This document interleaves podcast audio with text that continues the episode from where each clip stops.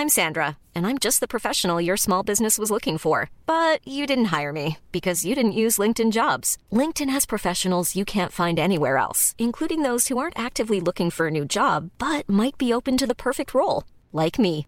In a given month, over 70% of LinkedIn users don't visit other leading job sites. So if you're not looking on LinkedIn, you'll miss out on great candidates like Sandra. Start hiring professionals like a professional. Post your free job on linkedin.com/people today.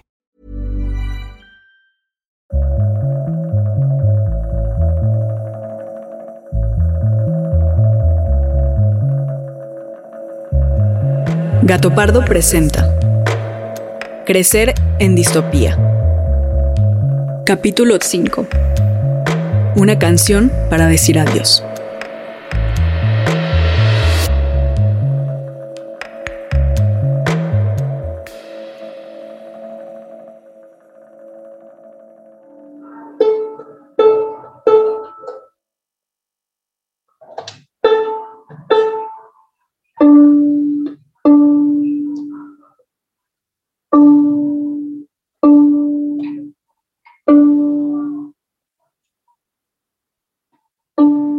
Paola Esquivel tiene 12 años y está aprendiendo a tocar el violín que le regaló su papá César en enero del 2020. A finales de abril, cuando se cumplía un mes de contingencia sanitaria por COVID-19, César viajó de Veracruz a Ciudad del Carmen para presentarse en la plataforma petrolera donde trabajaba. Se despidió de su familia, su esposa Andrea, su hija Paola y sus dos hijos pequeños César y Cedric de uno y tres años. Mar adentro, César informó que en el barco había un compañero contagiado de COVID, pero no le hicieron mucho caso. Andrea Montero, su esposa, nos lo cuenta. César Augusto, quien era este, pues, mi compañero de vida, eh, reportó que en el barco había un, un contagiado de COVID. Este, asistió muchas veces a, al doctor que estaba en turno, al representante de Pemex, eh, para insistirle, ¿no? Que tenían que revisar a, su compañero, incluso su compañero compartía cabina, este, y le dijeron que, que no, que eso no, no era cierto, ¿no? Que era una simple gripa. Entonces, este, varias veces lo regresaron ya cuando vieron a su compañero lamentablemente ya escupiendo sangre, ya fue cuando lo bajaron por helicóptero al compañero, pero a César no. A César siempre le dijeron que, que él estaba bien, que él no tenía, él no, que él no estaba contagiado. El 10 de junio, César fue trasladado de emergencia en lancha por mar abierto durante seis horas hacia tierra. Ahí fue hospitalizado y aunque le habían dicho que no era COVID, César fue internado en esa área y le hicieron la prueba. Andrea preparó sus cosas, dejó su casa en el puerto de Veracruz y se dirigió hasta Ciudad del Carmen a unas siete horas de distancia para encontrarlo. Llego yo muy temprano, obviamente pues ya no pude verlo, este, y me dicen que, que todo iba bien, que estaba respondiendo bien, que, que la oxigenación que tenía ya era muy buena, que si era un viernes, que si respondía todo bien, el sábado lo daban de alta. Andrea se retiró creyendo en lo que le dijeron, que al día siguiente ella y César volverían a casa con sus hijos. Me hablan como a las seis de la tarde, tres más o menos, y, y me dicen que tengo que presentarme al hospital porque era urgente. Fui rápido porque para esto estaba yo hospedada en un hotel que estaba a media cuadra del hospital. Fui rápido y me dicen, necesitas firmar para que ya lo intuben. Le dije, pero ¿cómo si me estaban diciendo que todo iba muy bien? Dice, fírmalo porque si no se muere. Entonces, pues la única opción que yo tuve fue, pues, firmar. Horas después, la madrugada del sábado 13 de junio, le llamó un familiar de César para pedirle que fuera corriendo al hospital. Porque lamentablemente, pues no había aguantado que, que había fallecido. La última vez que Andrea y sus hijos, Paola, César y Cedric, lo vieron, fue cuando les dijo hasta pronto para irse a alta mar. Eran finales de abril. Tampoco pudieron ver su cuerpo ni despedirse de él como miles de familias que han perdido a alguien por causa del coronavirus. Mucho antes de la pandemia, México ya era un país de duelos inconclusos y también de duelos imposibles, como lo han testimoniado los familiares de las más de 80.000 personas desaparecidas. Tanto en el contexto de las ausencias por desaparición como en las provocadas por la pandemia de COVID-19, los duelos de las infancias son un tema del que casi no se habla. Las niñas de México han tenido que pasar por esto recluidos en su hogar, sin que haya un entendimiento compartido, colectivo de lo que representa para ellas estas pérdidas y de la importancia de acompañarles en su proceso de duelo. Cálculos del Instituto Nacional de Salud Pública señalan que el 42% de las personas muertas por COVID eran jefes o jefas de familia y que ellas, ellos, habrían dejado a 37.000 niñas y adolescentes huérfanos de padre y 24.500 huérfanos de madre en todo el país. Los datos son estimaciones y no se sabe cuántos de ellos pudieron haber perdido a su madre y a su padre. Miles de niños, niñas y adolescentes que perdieron a sus padres, madres, abuelos, hermanos. Perdieron también su escuela, sus amigues, su libertad, su cotidianeidad.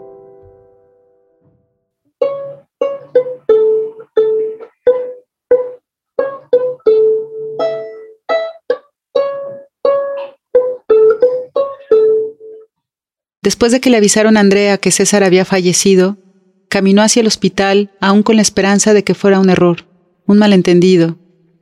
Andrea se sentía muy sola, no conocía a nadie en la ciudad. La recibió la doctora de la empresa donde trabajaba su esposo, quien firmó el acta de defunción para, de inmediato, darlo de baja del seguro. Al día siguiente... Tenía que ser cremado, obviamente, el, pues el cuerpo, porque no estaban entregando, pues ahora sí, más que en cenizas, ¿no? Me dirigí yo igual a, a la funeraria. Había muchos cuerpos antes que el de mi esposo. Luego le pidieron a Andrea que eligiera la urna. Fue muy doloroso. Pues igual te dicen, pues escoja la, la urna que, que usted, oh no, sentí horrible cuando me dijeron eso. Sea, te destruye así como si dijeras, voy a escoger una cajita de regalo o, o algo así, ¿no? al menos para mí eso fue también súper doloroso. El caso es que pues ya él entró, pues ahora sí a cremación, más o menos 4 de la tarde.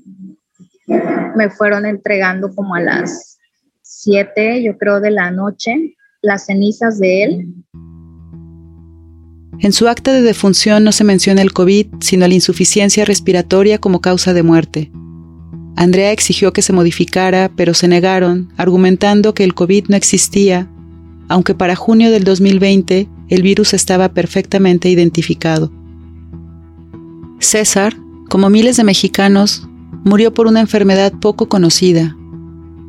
Ese desconocimiento nos hizo temer que los muertos pudieran seguir siendo focos de contagio.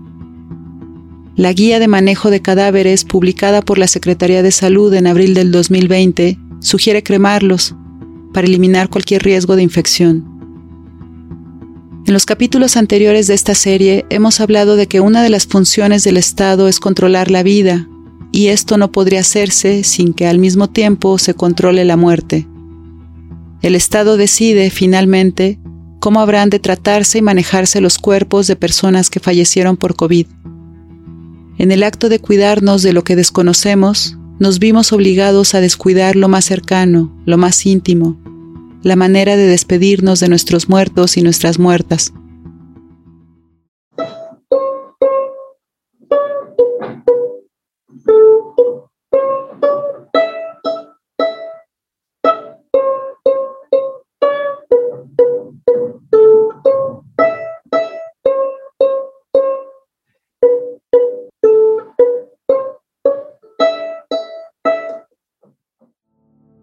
Imposible no pensar en Antígona. Al menos ella tuvo la oportunidad de enterrar a su hermano, pese a estar prohibido por la ciudad griega. Las Antígonas de nuestra época se enfrentan a un muro, a un cerco sanitario impenetrable, que solo les ofrece una urna con cenizas y un permiso para viajar con ellas. No estamos en el terreno de la tragedia griega, sino en la pesadilla kafkiana.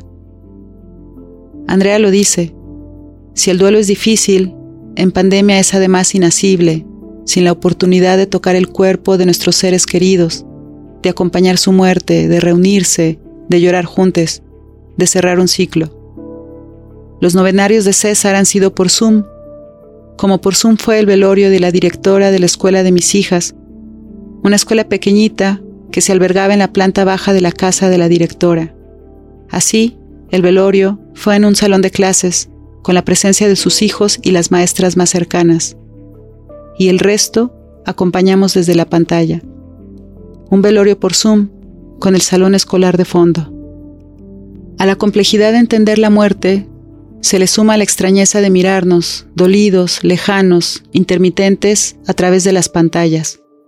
Si a él le pasaba algo malo, él quería que lo llevara hacia donde él creció, ¿no? Y donde viven sus papás, de donde él es, del Jícaro, que se encuentra en la ciudad de Tierra Blanca.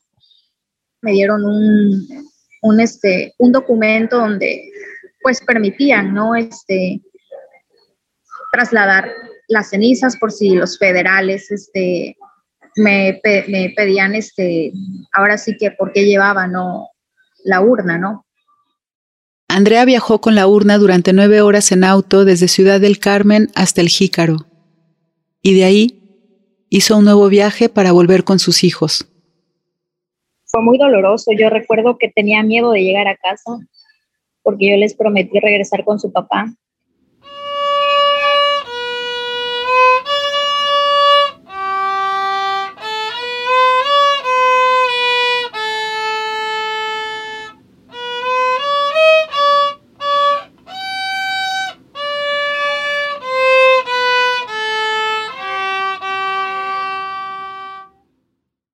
La última vez que Paola vio a su papá César fue cuando lo despidió antes de salir a trabajar. No sé muy bien cuál era su trabajo, pero estaba en una plataforma. Pienso que las plataformas están en el mar, pero muy lejos de la superficie. En enero, tres meses antes de esta despedida, César le había regalado un violín y Paola imaginaba que para cuando regresara del trabajo, de la plataforma, unas semanas después, ella sabría tocar alguna melodía. Pero no fue una tarea fácil. Al principio...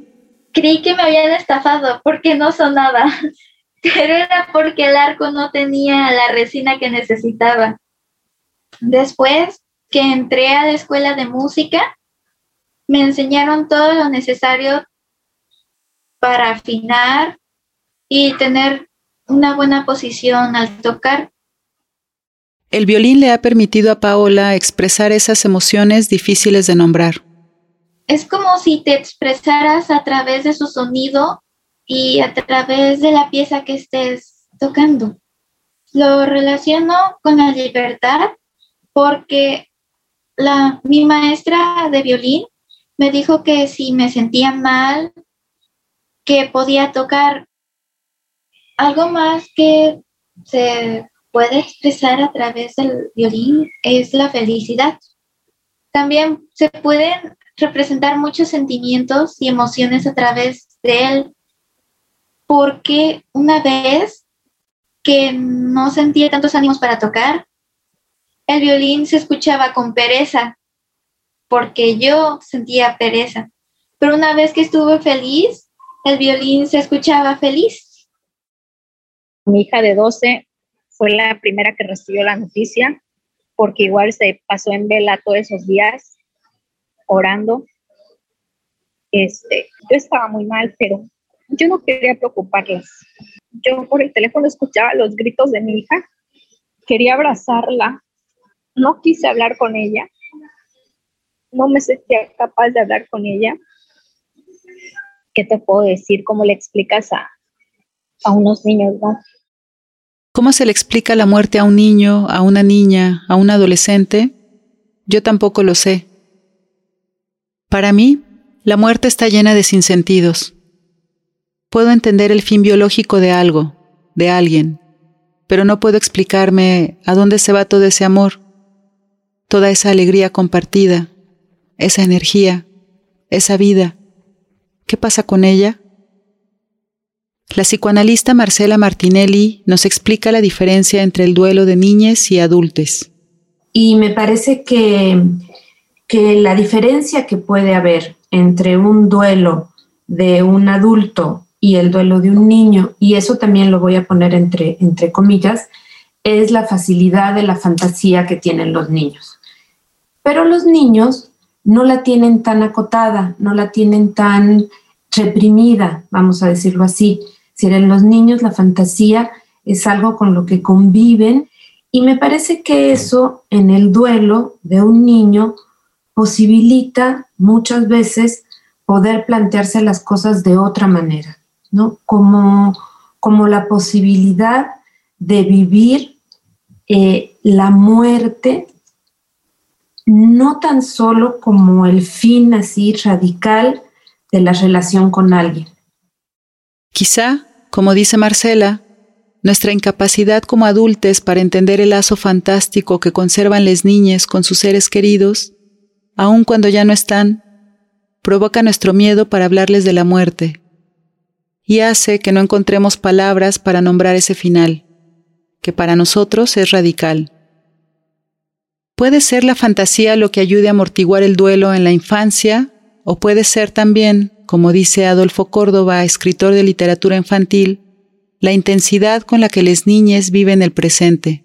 Y a veces pienso que muchas veces, y por eso también es un lugar decir que los niños son pequeños poetas, pequeñas poetas, porque están en el mundo, eh, viéndolo desde el asombro, muy en el presente, que llegan ahí porque están viviéndolo y, observándolo en tiempo real, ¿no? Y los adultos sobre pensamos también muchas cosas y entonces estamos en el pasado, en el futuro, este, tratando de resolver cuestiones imposibles de resolver.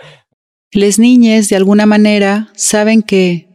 Se quedan clavados, concentrados en el dolor en la tristeza, en el miedo al abandono, en muchas de estas cosas que pasan los niños y se quedan concentrados en eso, no, no, no saldrían de ahí. Y hay una cosa muy presente en los niños y niñas que es realmente un instinto de supervivencia, ¿no? Y muy, muy, patente. Y por eso es que rápidamente a veces pasan a, lo que, a, la siguiente página, porque, porque ellos quieren estar en el mundo, quedarse, sobrevivir y, van, a, van a ir hacia donde, donde esté la vida, ¿no? porque quieren crecer y seguir aquí. Explicar la muerte fuera del discurso médico o biológico es darle sentido a su irrevocabilidad. Pero esta se ve, por lo menos, trastocada cuando por medios técnicos la vida se prolonga artificialmente, como con los pacientes graves de COVID, que tienen que ser intubados. La nuda vida, como escribe Giorgio Agamben, acontece en esos enfermos, que sin asistencia médica no sobrevivirían. Ni vivos ni muertos, permanecen en un umbral de incertidumbre que se contagia a los familiares que esperan noticias. Así la constante lucha médica por mantenernos vivas, vivos, que se hizo más patente en esta pandemia con cuerpos intubados, nos ha hecho creer que aunque la naturaleza diga lo contrario, podemos ganar la batalla, o al menos, como lo explica Mariana Gómez, mamá de Julia, música y terapeuta narrativa, nos ha permeado esta, esta idea de, de desnaturalizar la muerte, ¿no? Y de verla como algo, como un tabú, verla como, como que no es parte de la vida, o como que no hay que hablar de ella, y creo que esto es lo que hace también luego muy difícil como, como hablar sobre estos temas, ¿no?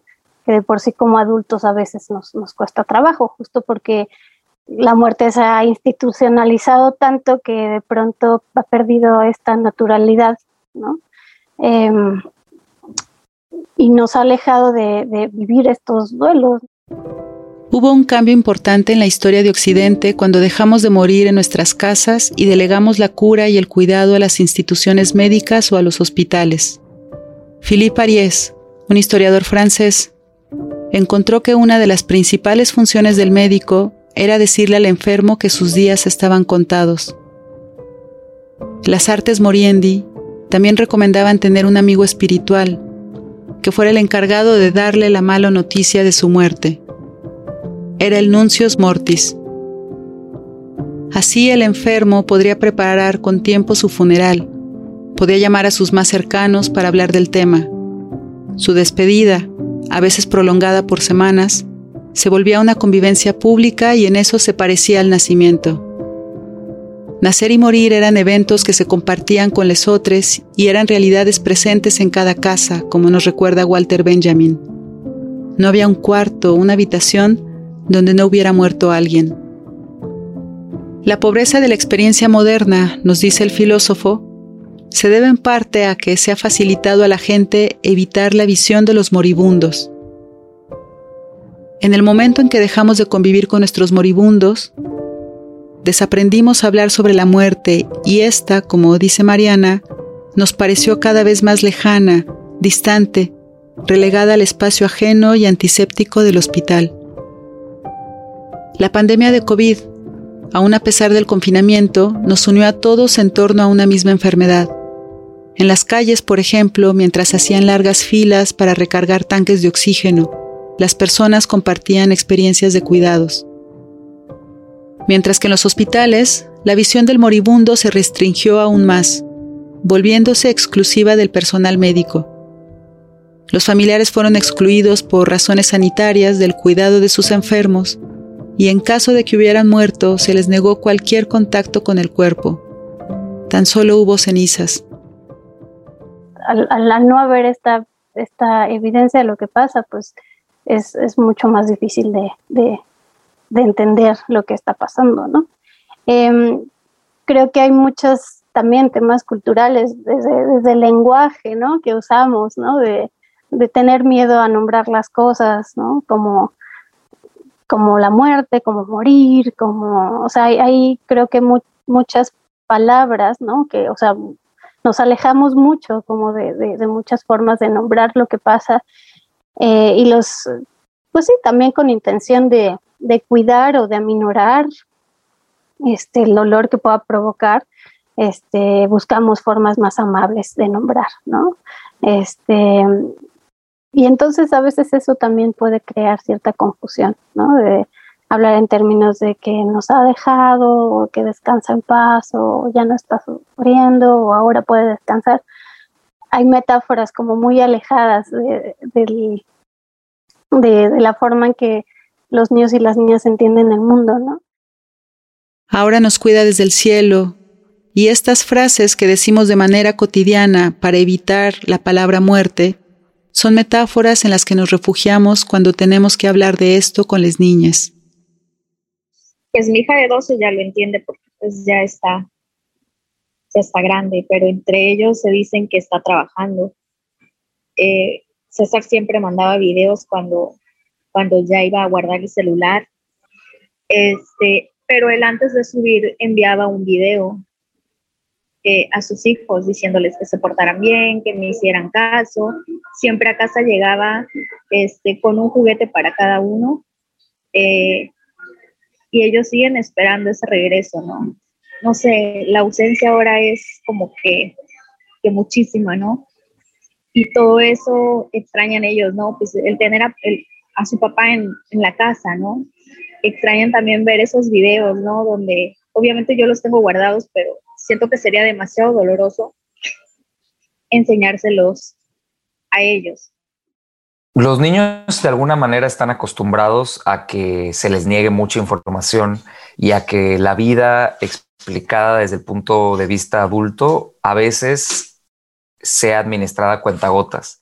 Y esto es en parte porque como mamás o papás queremos proteger a nuestros hijos del dolor, pero también porque nosotros mismos no sabemos cómo asumirlo, cómo acomodarlo. La muerte dentro de ese repertorio de, temas que los niños y niñas tienen que muchas veces ver cómo le hacen para informarse, es uno de los temas que más miedo le da a los adultos, en primer lugar porque ellos mismos no conversan necesariamente eh, de manera habitual y abierta muchas veces sobre, sobre la muerte y constantemente los adultos también estamos encontrando e inventándonos maneras de superar duelos propios, de superar orfandades eh, simbólicas o, o concretas. Y si hay algo que nosotros mismos no terminamos de aceptar o entender, vamos a querer construir una fantasía que, se construye mucho alrededor de la infancia en la que esté excluido el tema. Joël Turin es una especialista francesa que ha estudiado este tema en la literatura infantil. Ella piensa que al omitir o disfrazar la muerte ante los niños y las niñas, estamos dejando de acompañar su crecimiento. Los niños y niñas de cualquier manera van a acomodar sus dudas alrededor de la muerte. Y uno como adulto va a decidir, hablando o no hablando de eso, si acompaña esas dudas o no. Entonces, dice Joel Turín, regreso a ella, resulta mejor acompañarlos, ¿no? O resultaría mejor acompañarlos. No, no va a dejar de existir nada más porque no lo nombremos.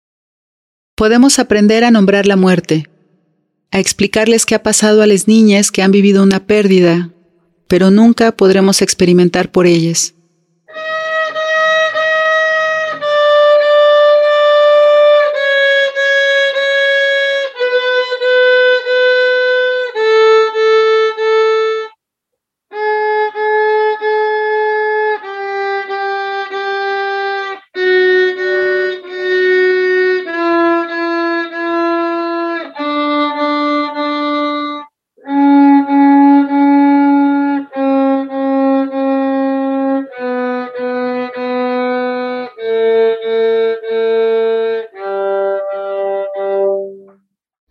Como hermana mayor, ha acompañado el duelo de sus hermanos menores. César, que tiene ya cuatro años, constantemente dice que lo extraña. Mi mamá y mi abuela le decían que él ya no regresaría. Pero yo pensé en decirle que algún día lo íbamos a poder ver. Pero eso será mucho después, cuando nosotros estemos muy grandes. Pero que no se preocupara, porque podemos sentirlo recordándolo, porque siempre estará presente en nuestros corazones. Yo siento que la muerte jamás este, la vas a entender y conforme va pasando el tiempo es más doloroso asimilar que ya no vas a tener a tu ser querido más que en recuerdos y en fotos, ¿no? Pues yo siento eso, que, que nunca se asimila, se aprende a vivir, ¿no? Con la ausencia de tu ser amado. Quizá, como dice Andrea, el reto emocional es resignificar el duelo, no como una pérdida radical o definitiva, sino como una oportunidad de encontrar nuevas formas de estar, de ser. Como él siempre estuvo ahí presente para nosotros, creo que sería algo así como siempre estar unidos, apoyar a los demás. El año pasado y ahorita, 2020 y 2021, había, hubieron veces en las que muchos compañeros tenían dudas acerca de cómo resolver alguno, algunas actividades de tarea. Entonces, sin que me preguntaran, yo iba y los ayudaba. ¿Y qué crees que te diría tu papá? Diría que está orgulloso de mí por seguir sus pasos. ¿Y tú qué le responderías, Paola? Le diría que quería abrazarlo y le agradecería por todo. Resignificar. Somos con lo que perdimos. Somos lo que esa persona dejó en nosotros y la traemos al presente cuando ponemos en práctica lo que aprendimos de ella.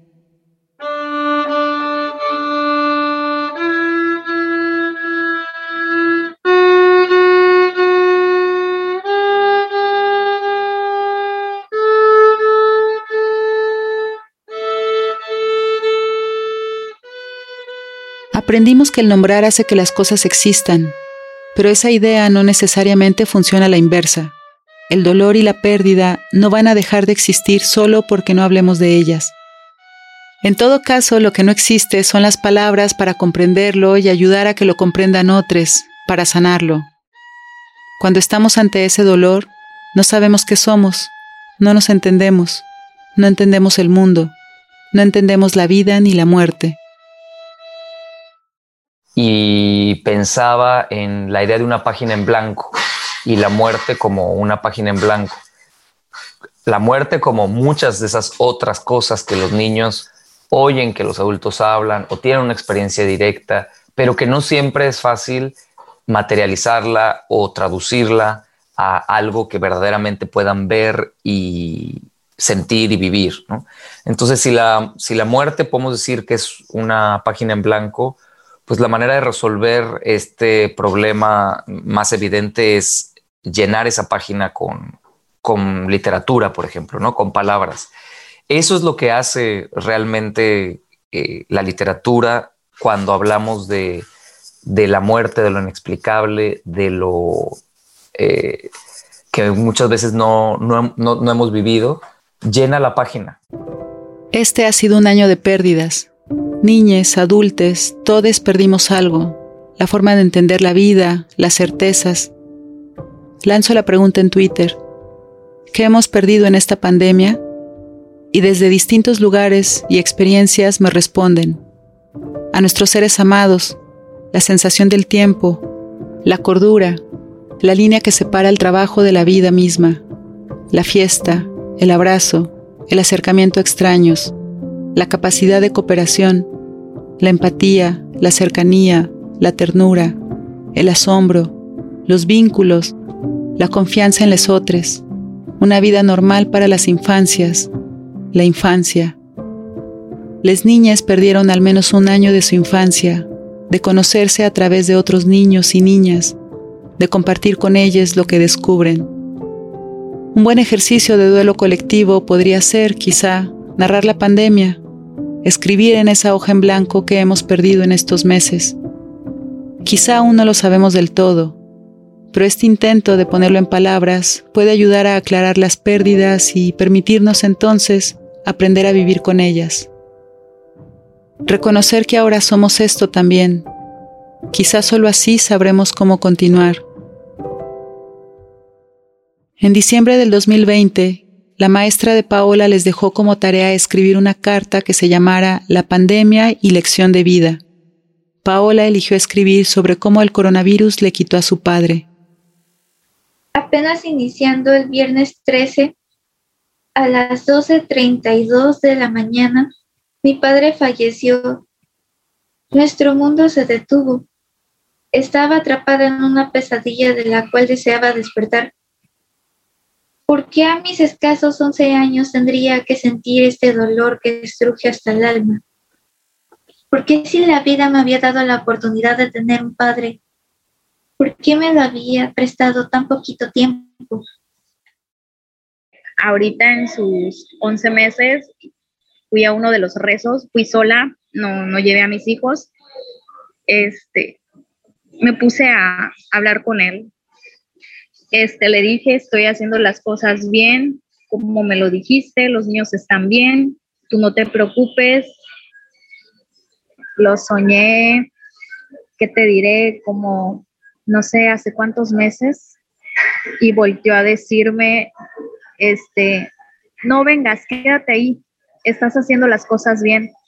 Eh, lo soñé así, o sea, como, te lo juro que fue muy, muy, muy real ese sueño y de ahí este, lo he soñado este, muy pocas veces, pero lo veo de lejos, o sea, no, no, como que no, no tan cerca como, como así como para saludarlo, o sea, lo veo de lejos. Me dice, ah, ya quédate, ahí estás bien. Sí, lo he llegado a soñar, pero la última vez fue ya hace muchos meses que estuve a punto de darle un abrazo en ese sueño. Me sentía muy feliz, pero entonces me despertó mi tía porque se hacía tarde para mi clase de matemáticas. Y desperté llorando por eso.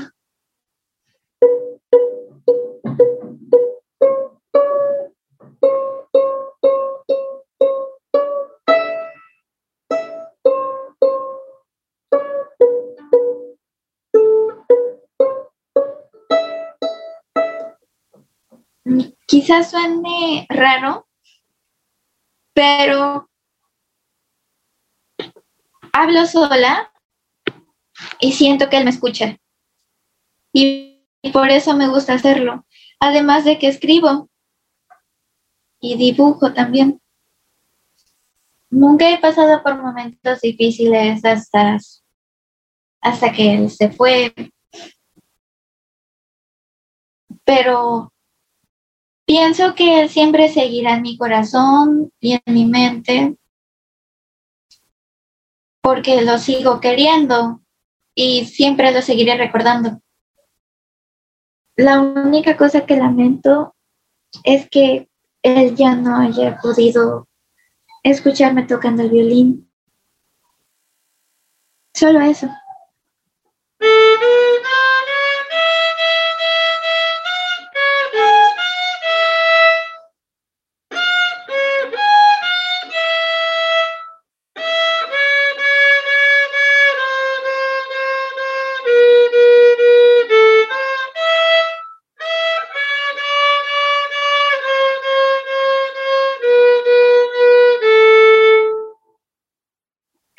Días tendré mi primer concierto, del cual estoy segura que mi padre, en donde quiera que esté, estará orgulloso de mí.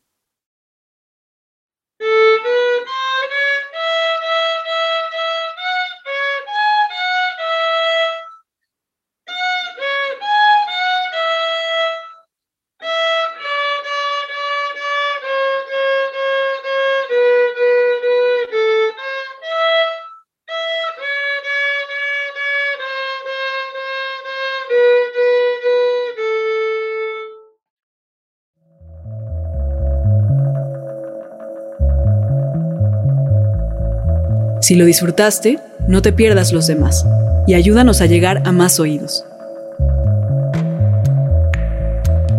Queremos agradecer a Andrea y Paola por compartirnos su amor por César Augusto. A Mariana Gómez, música y terapeuta narrativa.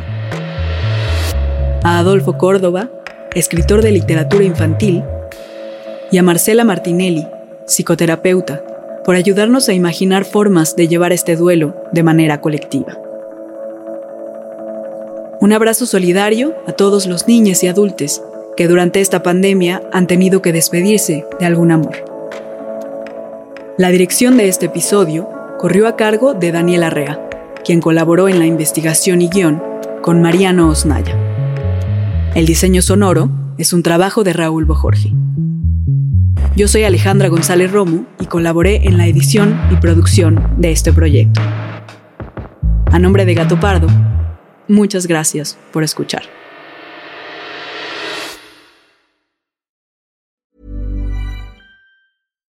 If you're looking for plump lips that last, you need to know about Juvederm lip fillers. With Juvederm Volbella XC and Juvederm Ultra XC, your lip look, whether it's subtle or bold, can last up to one full year with optimal treatment and no additional maintenance. Find a licensed specialist and see if it's right for you at juvederm.com today. That's J U V E D E R M.com. Add fullness to lips in adults over 21 with Juvederm Volbella XC or Juvederm Ultra XC. Do not use if you have severe allergies or a history of severe allergic reactions, or if you're allergic to lidocaine or the proteins used in Juvederm. Tell your doctor if you have a history of scarring or taking medicines that decrease the body's immune response or that can prolong bleeding. Common side effects include injection site redness, swelling, pain, tenderness, firmness, lumps, bumps, bruising, discoloration, or itching. As with all fillers, there's a rare risk of unintentional injection into a blood vessel, which can cause vision abnormalities, blindness, stroke, temporary scabs, or scarring. For full important safety information, visit juvederm.com.